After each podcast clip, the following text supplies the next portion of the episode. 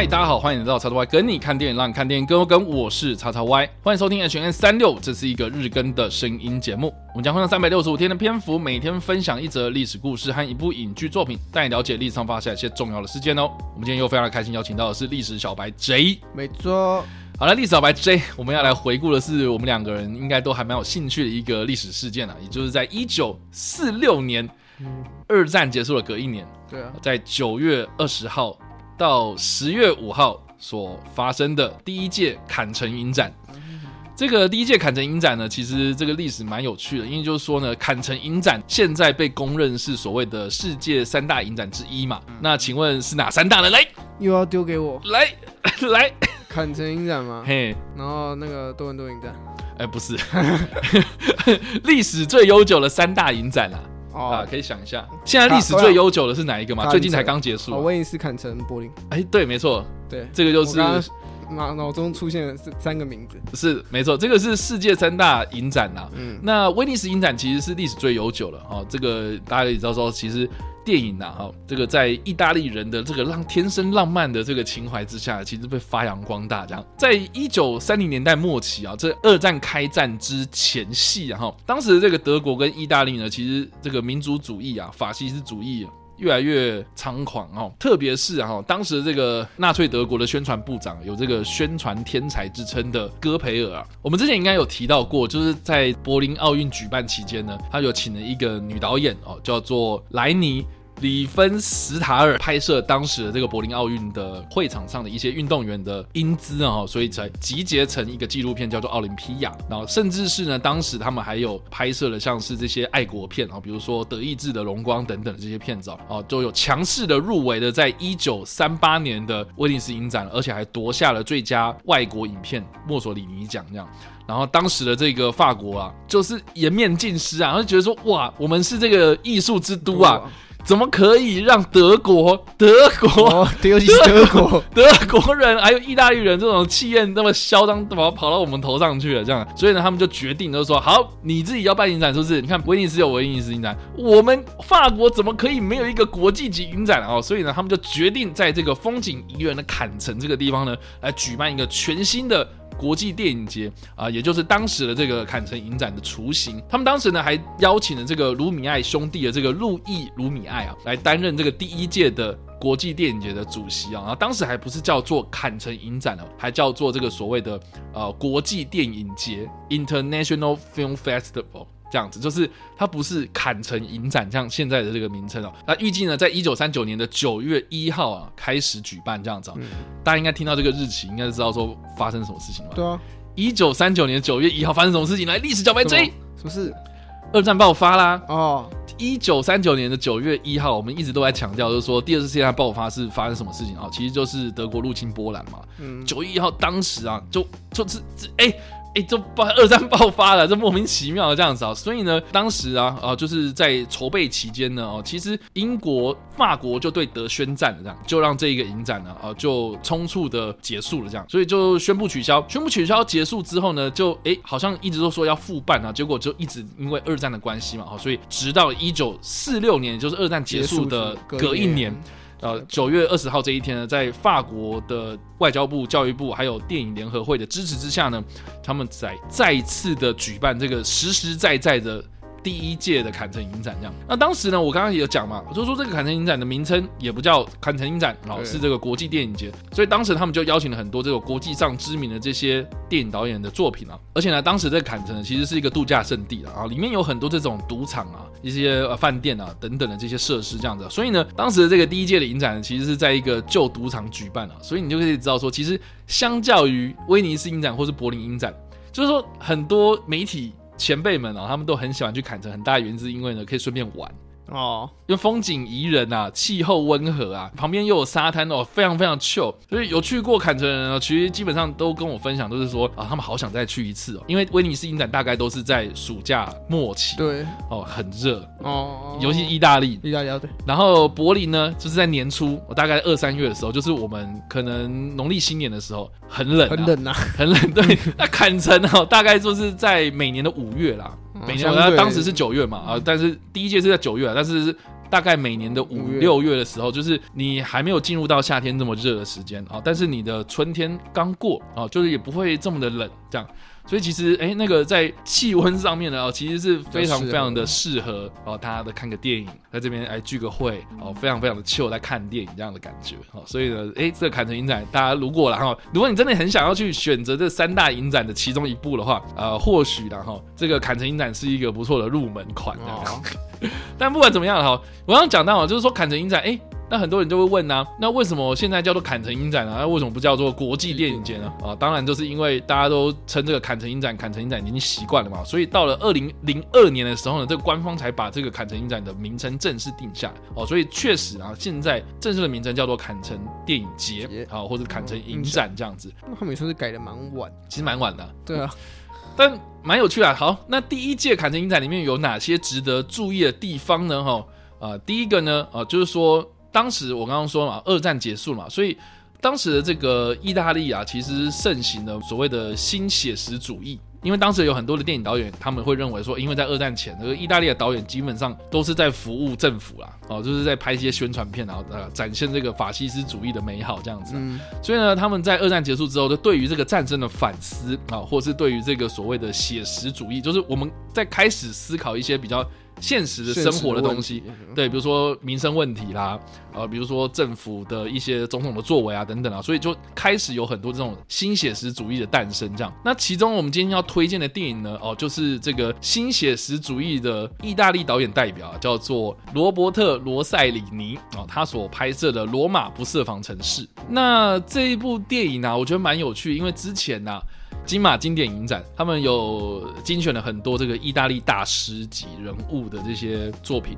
然后来播放。然后当时呢，我就看了这个《罗马不设防城市》，我就觉得非常非常特别，因为它的故事其实是设定在一九四四年，也就是二战结束的前一年嘛。这个罗马哦被纳粹占领了，那因为这个城市呢有很多重要的古迹啊，就跟当时这个巴黎然后被纳粹占领的时候呢，他们就是宣布说巴黎是不设防城，也就是说我不跟你抵抗，我就大门敞开让你来。嗯，让你占领，所以罗马呢其实也是类似同样的状况啊，就是让德军就是直接进入到这个罗马里面。那这部片的这个故事呢，其实是描述说呢，呃，有一些游击队员啊，或是意大利的一些地下反政府组织啊，他们怎么样去生存啊，哦，在这个战乱期间呢所发生的故事这样啊，我觉得最特别最特别就是说呢，因为一九四五年或者一九四六年，也就是电影在拍摄的期间呢，哈，其实是当地啦，哈，这些城市的这些背景，然后都还没有完完全全的恢复重建。哦，所以就是说你在拍这部电影的时候呢，其实就是以那种真实的断垣残壁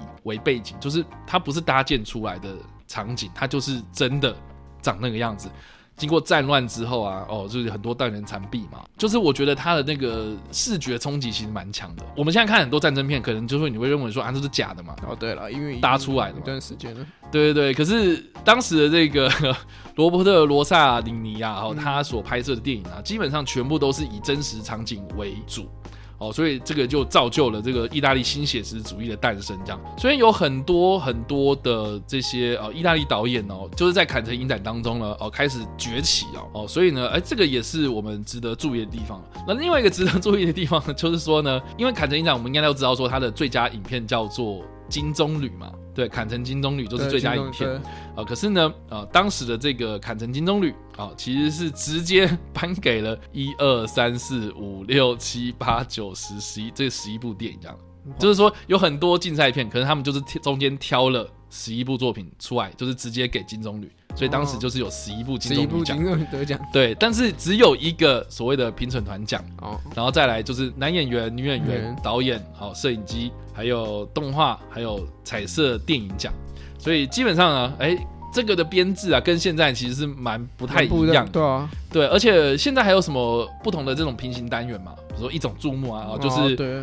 呃鼓励新导演嘛，嗯。然后或是所谓的这个费比西啊，哦，或是哦。国际和平啊这些独立的奖项这样子。哦，所以呢，现在我们看坎城啊，有很多奖项，或是嗯。甚至是哦有些媒体啦哈、他们可能会觉得说什么啊，台湾之光啊，哦，今年其实呃在威尼斯影展上面其实也有台湾的足迹啊哈、有人就说什么哦，台湾有去参展，很棒很棒啊、其实那也只是平行单元。啊，哦在台湾这一次在威尼斯影展今年然后夺下了这个 VR 的最佳影片。哦，我看看，对，所以其实呃 VR 它并不是一个正式的竞赛片啊，所以呢，哎，这个所以他们只算一个分支啊，不是主主呃要竞赛内容。对啦，呃就是说在这个体系底下，在这个体系底下出来的所衍生出来的东西这样子。但是我觉得平行单元 OK 啦，我觉得哦不错啊，就是我知道，因为坎城其实嗯就是蛮多这种延伸的小东西，是啊，就不一定可能它不是电影，它可能偶尔会有一些可能嗯短片啊之类的这种东西，其实蛮多。大家如果去查，它也会有很多那种小奖项，然后会有蛮多那种这样子。是啊，像是比如说近期 LGBTQ 的议题很盛行嘛，哈，所以呢，哎，其实坎城影展也有一个所谓的酷儿金棕榈，嗯，对，或是哎，这个越来越多这种动物电影啊，里面有这些动物演员们也表现很好，所以有所谓的狗狗金棕榈，那那真的蛮有趣的。对啊，这这应该是说，我觉得这个就是所谓的，我觉得电影节啦，或是影展对于一个城市的影响，我觉得这个是我至少在现在看，比如说台北电影节啊、金马影展啊，哦、台湾的影展活动来看的话，我觉得这些。国外的电影节啊，其实是值得学习的地方，并非只有就是放电影、哦排场次、办活动而已。哎，我觉得其实是一个你有没有去影响到当地人们的生活？好、像很多人啊，他们去比如说看柏林、去看威尼斯、去看坎城，甚至是一些呃，我们刚刚你刚刚有提到什么多伦多啊，那个时候是他们在办这些影展的时候，是整个城市哦，就是等于是说你要去参加这些影展的话，你就是要去跑来跑去，哎，你在这个城市里面就是要跑来跑去就是。你要在城市里面游走的感觉。对，就等于是说，你也顺便在这个城市里面认识了这个城市人的生活啊，嗯你要在那边吃饭嘛，你要在那边生活嘛，你要在那边哦啊跟人家打交道嘛，有大大小小这些派对啊，你要去参加、嗯哦，就是等于是说，好像整个城市都很支持这个活动这样。对，可是，哎、我们在金马影展的时候，就是那些影展咖他们去跑这些东西嘛，对不对？然后甚至还有，比如说啊，这个因为近期都是办在那个微秀嘛，啊，信义微秀嘛，很多人就开始讲说什么？啊，信义微秀那边啊东西好贵啊，以前那个新呃这个西门町还比较好啊，嗯什么有的没的。但是我我我自己是觉得啦哈，这个就凸显的就是说，你你你们你你们这个这个办影展有没有影响到一般大众？然后有没有吸引到更多人来参加？我觉得这个就是一个、一个。一个软体上的啊，哦，这并不是一个什么硬体上的，你去办一些东西，然后就会自然而然吸引到人。我觉得那个是一种文化的建设跟素养的养，成。我觉得，因为像台湾办的影展好了，就会嗯比较偏向真的是一个影展，就你就是在电影里面看电影院里面看电影，就这样而已。对啊我觉得像坎城啊、柏林这些，他把它制造的很像是一个嘉年华会的感觉，对对对对，就是它是很热闹，它不是说你今天来看，你今天来这个我们所谓的看城影展，你就只是要来买票进戏院而已。你可能离开戏院之后，你的街头上面可以看到很多可能看城影展相关的活动，或是一些在地文化的东西。那像多伦多也是嘛，它也是有嗯举办那种整个非常大规模式，就是除了戏院以外，周边的地方都会有大大小小相关配合这个这一次这个影展的一些活动宣传啊，或食物让大家可以在那边吃。可是像台湾的话，不管是金马、啊、或者台北电影节，任何这种影展，好像就真的是你只有进到那个戏院坐下来看那个预广告的时候，你才会有那个看影展的感觉，你才会说哦，开门然后那个看电影不要划手机啊之类这种东西才会出现，你才会开始觉得哦，我好像来一个影展。对啊，我觉得感觉差蛮多的。哦、而且还有还有一件事情就是说呢，其实政府的支持其实也是很重要，对啊，因为像法国他们就很重视这个文化产艺业艺。术这种东西，对对对，他们每一年其实都会补助大概一百万到一百五十万美金的、嗯，的这个经费哦，所以其实对于这个影展的举办呢是非常非常重视的。而且这一段期间呢、其实你要想想看哦，它除了是放电影之外，它其实也是让国际曝光一个很重要的一个场合嘛。对了，就有很多的这些国际影人然后，他们来到这个地方，啊对对对，然后来呃跟大家一起来交流、哦。我觉得这个就是电影人们或是电影爱好者他们创造这个机会啦。然后让大家一起来呃跟世界接轨这样子。啊，要不然我觉得就就关起门来，然后大家在那边自嗨，呃，这个或是啦，很多人就说什么啊，那个金马影展为什么都给那个 都给中国大陆，啊，对吧？之前有这个争议嘛，但是现在没有啊，因为人家不来，人家不来嘛，对，但不管怎么样啊，哈，我我我自己是觉得，就是看影展这样看几年看下来，就是说这个东西到底有没有对一般的观众产生影响或兴趣？哦、我觉得讲一个比较大的例子，就是说，OK，影展正式开始了。哦，这段期间，哦，一般的民众他们如果平常没有在接触影展的时候，他们会知道吗？我觉得更我觉得不会吧，对啊，一定是一定是有跑影展的那些人，然后多少会知道这件事情。他们可能哎、多多少少提到，然后说哦是哦，现在在做这件事情啊，那有什么啊就讲不出来对，其实我觉得这个就是一个，我觉得现在哈，在我们在推广电影，或是我们说什么啊，我们台湾要那个打进奥奥斯卡什么有的没的，我觉得光这一点呢，哈，你去推广电影这件事情身上啊，就很难呐。因为我觉得台湾的观众啊，其实就对于看电影的文化跟国外其实本来就差蛮多，差蛮多，而且我们还会分成，比如说什么院线派啊，和跟影展派啊。对啊，就是我觉得两边就是没有很非常的交流，就是可能看应该如果很多人台湾看电影，它是一个娱乐的。可是他可能不会想要，就是他可能会很排斥影展的作品，然后影展开会很排斥说，哦，啊，我去看这种很商业的东西，就你们商业的人就不要来买我们影展的票，你们又看不懂什么，就是我觉得这是两边的那种排斥性是很多的啦。那有时候其实只是没有那个机会，就商业的人没有去看过影展人影展人的作品，然后影展的作品可能有些人只看影展，他没有看过一些商业作品。对啊，我觉得这其实蛮可惜的，所以我也没有要批评说什么这些举办台湾的影展的这些团体们啊，我觉得他们这么办活动很辛苦啦。对了，对对对，而且其实一年都比一年还要盛大，然后真的是精彩。然后我觉得这样参加下来，其实我也是收获很多啊。可是呢，有没有办法去让更多人去认？踏进这个圈子，对，踏进这个圈子，然后这个门槛能够越来越低，然后让大家觉得说，哦，我也要参加去的活动，这样子的一个盛事。你看台北光办一个什么灯会，就一堆人就是啊，那边有灯呢，我可以去看嘛，对不对？那那为什么电影节，为什么影展就没有这种效力？蛮好奇为什么对会做不起，因为包括你说台北电影节或金马，其实还是会有一些影人出席一些红毯啊，或者一些怎么还是。就没办法扩散出去，感觉还是很像是一个大家可能金马大比较多人听过，然后可他们就认为说哦，就是一个颁奖典礼嘛，就这样而已。对，但是大家不知道说那个有那个一系列的影展活动。对对，这个其实是我觉得未来，然后台湾在办这些呃电影节哦，或是这些影展活动，或是这些在推广电影的作为上面啊，其实是可以去思考的部分的。嗯，好了，那以上这个就是我们今天的 H N N 三六五的内容，然后一分是。呃，那五分是哇哦，那这个厉小白 J，你这次会给几分呢？卡巧，这是什么东西？卡巧是什么？闪电麦昆呢？好啊，卡巧，卡巧，卡巧，好的，好，OK，好，好，是四分啊，OK，四分。我就因为我觉得这是一个蛮有趣的故事，主要是因为这个这个历史，除了我们很多人就，我觉得一部分可能真的你要对。台有台湾人的话，可能真的是你要是影展卡，或是你有在关注电影圈，你才会想要了解一下坎城影展到底是怎么来的。那如果非电非坎城影展或者非电影卡，可能会对这件事情会比较觉得啊，好像没什么大不了。但因为我们是看过电影嘛，然后我们也跑过很多影展等等，会觉得这故事其实蛮有趣。然后加上我们刚刚又连接到了可能。是看陈影展这个从他创立来到现在有哪些进步，有哪些改良，嗯哼，然后再聊到台湾，呃，如果你要办影展，你要办电影节，你可以怎么去融合？我觉得这是一个蛮好、蛮有趣的故事。虽然其实它可能或许在历史上面的地位没有这么的庞大，不及可能其他几个一些是国际大事件，但我觉得以一个电影人的角度来看的话，在电影的 影迷来说的话，这是应该还是一个蛮大的事情。是的。好了，那以上就是我们今天的全员三六五的内容啊。我们介绍的是第一届的坎城影展，以及我们所推荐的电影《罗马不设防城市》。不知道大家在听完这个故事之后，有什么样想法，或者没有看过这部电影呢？都欢迎在留言区帮留言，或在首播的时候来跟我们做互动哦。当然呢，如果喜欢这部影片或声音的话，也别忘了按赞、追踪、脸书粉丝团、订阅我们 YouTube 频道、IG 以及各大的声音平台，也别忘了在 Apple Podcast 三十八里上留下五星好评，并且利用各大的社群平台推荐和分享我们的节目，让更多人加入我们讨论哦。以上呢就是我们今天的 H N 三六，希望你们会喜欢。我们下次再见，拜拜拜。